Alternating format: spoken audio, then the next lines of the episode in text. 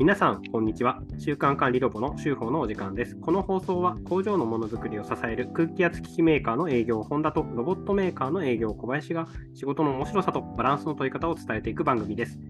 昭和と平成の狭間で生きてきた我々2人が令和の時代を迎え、日々の出来事に感じた部分を切り取って、いろんな方向から物事を捉える努力をしてみます。小林さん、お疲れ様です。お疲れ様です。はい、えー今日はえー第20回目ということでお話をしていきます。うん、キリがいいですね、20回ね。ロビショー。はい。はい。そうですね、なんか10回目に到達するまではすごい大変だったような気がするんですけど、20回目は意外とすんなりいったなという印象ですね。はい。はい。ちょっと途中いなかったですけど。まあでも、あの、あれですね、やっぱ一人集法はできるだけあの個人的には避けたいなと思ってるので。申し訳ございません。はい。いえいえ、とんでもないです。えっと、今回は、えーテーマが相手から見たえー重要と緊急というテーマでお話をしていきます。えー相手から見た重要と緊急ですね。まあ、あの、我々から見た相手ということなので、えーユーザーさん、お客さん、えー代理店さん、販売店さんから見た、えー重要と緊急ということで、えー本編の方を始めていきますので、今日もよろしくお願いします。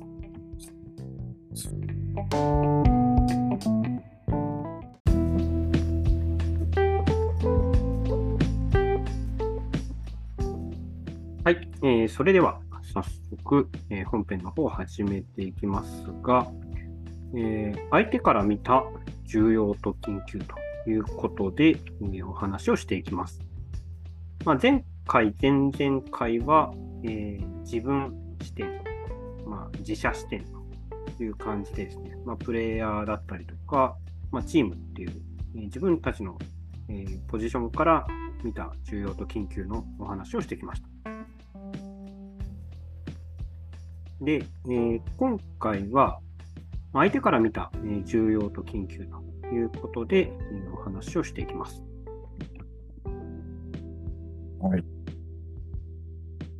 えーっと、これは、小林さんは少しこう、相手から見た重要と緊急っていうことで、え割とえ自分たちのこうメンバーと話をしたりすることがあるんでしたっけ？いますね。はい。出ますよ。どんな、えー対話をされるんですか？その相手から見た重要と緊急っていうのをこう、まあ、測ったりするんですかね？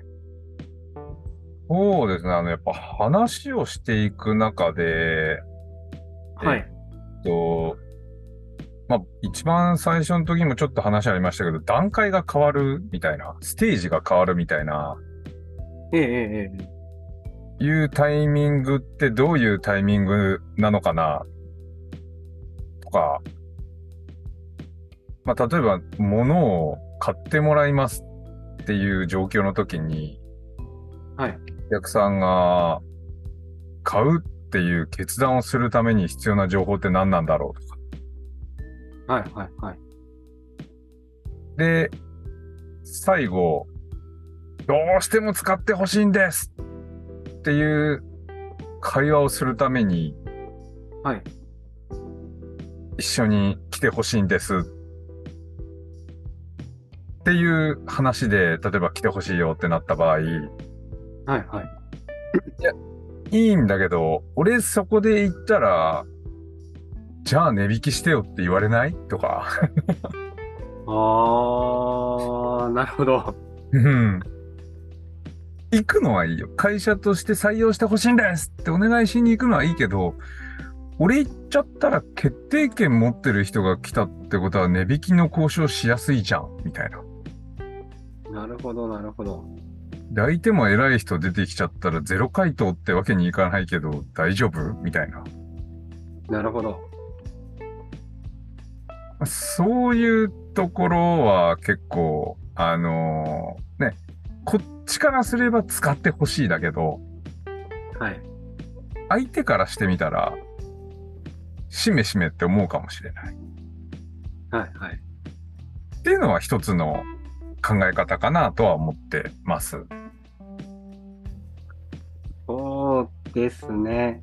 今話を聞いていて、まあ、ちょっとそのこの相手から見た需要と緊急に該当するかあれですけれどもあの例えばこうの納期のトラブルを起こしてですねあのもともと7月中7月中に収める予定だったものが、まあ、8月に、えーなっていると。8月にまあ延長されましたでもいいし、もともと7月に欲しいものが8月の納期になってしまっていると。で、お客様から、お客さんの方からこう納期短縮をしてほしいって言われたときに、えー言ってしまったら、多分そこで、えーある程度こうゼロ回答っていうわけにはいかないので、うん何かしらをこう持っていかなくちゃいけないと。ただ、えーそのネタがない状態で、えーその相手に面談するとかっていうと、なんだろう。こう本当に意味のない面談になってしまうのか、まあ、もしくはその、答えを出すまで返してもらえないみたいなあのことが起こり得るじゃないですか。だからね。確かにそこの使い分けって必要かもしれないですね。そうですね。で、結局そこがパフォーマンスだと思ってて、はい。たまたま今僕が説明した内容ってお客さん視点って言ったけど自己都合があったっていうところで、逆に本田さんが今説明してくれたのってお客さん視点じゃないですか。はい。うん。もうあの、いわゆるう、うちと、あのあなたは私のために何をしてくれるのっていうパフォーマンスを試されてる状態。はいはい。そうですね。はい。これが爆上がりしてると、期待値が爆上がりしてる時が結構緊急度が高いと思ってるんですけど、はいはいはい。で、期待値が、相手の期待値が高い時に、それを裏切ってしまうのが一番の、やっぱ不満材料になっちゃうと思うんですよね。そうですね。そうですね。せっかくこっちが、あのね、全力を尽くしてめっちゃ頑張ったとしても、はい。相手の期待値とのギャップがあった時って不満にしかならないんで、そうですね。うん。やっぱそこの期待値コントロール、相手の、はい。っていうのはすごく、あのー大事なところかな。特に自分がプレイヤーだった時ってすごく意識してたかなと思いますね。そうですね。これ、特に、その、まあ、プレイヤーの上の上司だったりとか、マネージャーを連れ出して、えーさっきのその、注文くださいにしても、えー納期の問題のお詫びなのか、それに訪問するにしても、えー相手の期待度って間違いなくそのプレイヤーが出てくるよよりも上がっちゃいますからね、勝手に。勝手に上がっちゃうというか。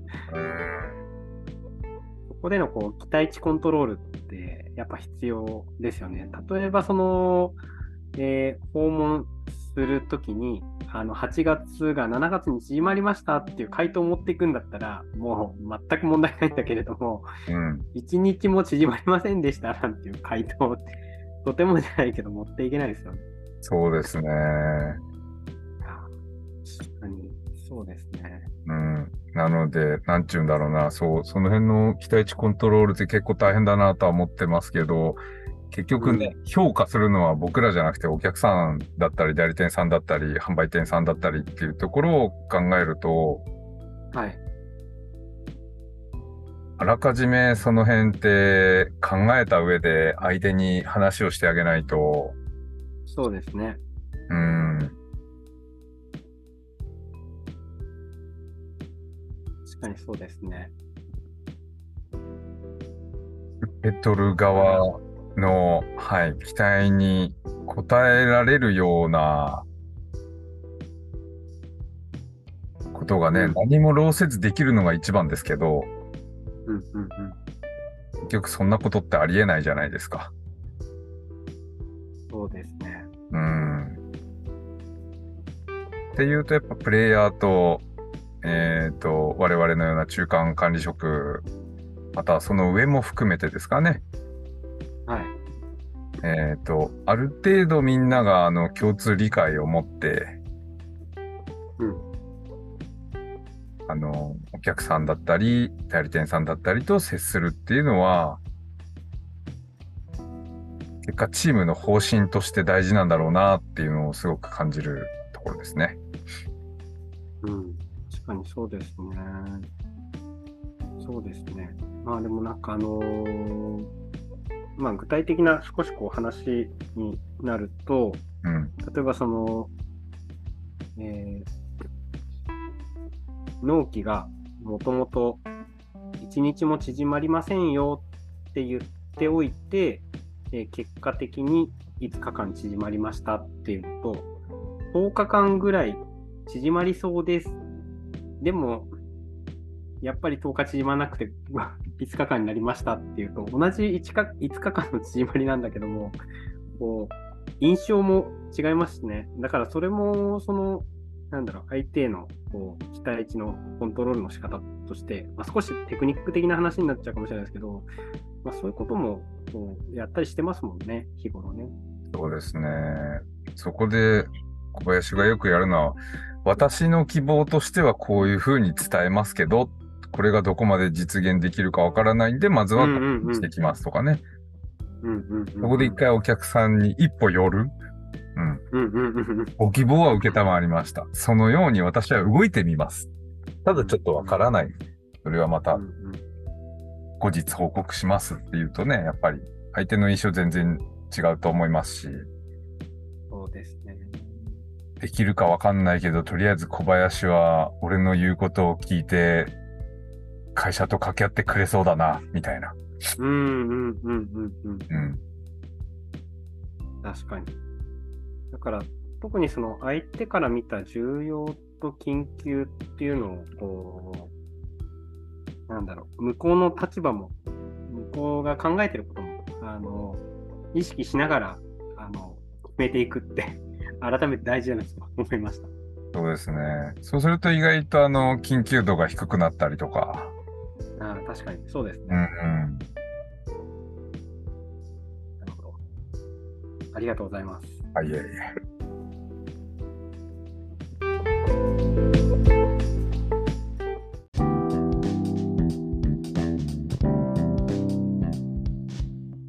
はい、えー本日もありがとうございました。ありがとうございました。まあ、今回は、えー相手から見た重要度緊急というテーマでお話をしてきました。まあ、小林さんの、まあ、少しこうテクニックみたいな話もありつつ、まあ、相手側から見た重要と緊急、まあ、これに応えるために、まあ、ある程度こう期待値をですね、まあ、コントロールしたりとかするのも場合によってやっぱ必要ですよねっていうことになりましたね。まあ、人間って不思議ですよね。やっぱ伝え方によって、すごくこう、相手の印象も変わったりするっていうのが、ね、ありましたよね。そうですね。私自身はやっぱ本当にあの、何度もね、お話ししてますけど、その、相手が嫌な気持ちになる言葉は避けた方がいいよねっていう、うんうんうんうん。ここはやっぱポジティブなワードに変換するようにしようっていうのを心がけてるんで、はい。はい。そうですね。まあそこはね、あの、今までもこう小林さん何回か、こう、一言で無理ですと言わないとかね、あの、そういう話もしてましたしね。確かに。まあ、勉強させてもらいました。ありがとうございます。ございます。で、えー次回は、えーまあ、21回目はですね、えー会社にとっての重要と緊急というテーマでお話をしていきます。はい。まあ、今、僕らがいるね、レイヤーよりも、まあ、さらに上の、えー視座を持って、えー見るという形になるので、まあ、多少、えー本田小林の妄想も入ってくるかもしれませんが、えー会社にとっての重要と緊急というテーマでお話をしていきます。妄想得意ですよね。大好きです。妄想大好き。大好き。妄想最高。妄想最高。ありがとうございます。はい。はい。えーそれではあの次回も妄想していきましょう。以はい上、今週の週報でした。しっかり妄想していきます。はい。それじゃあねありがとうございました。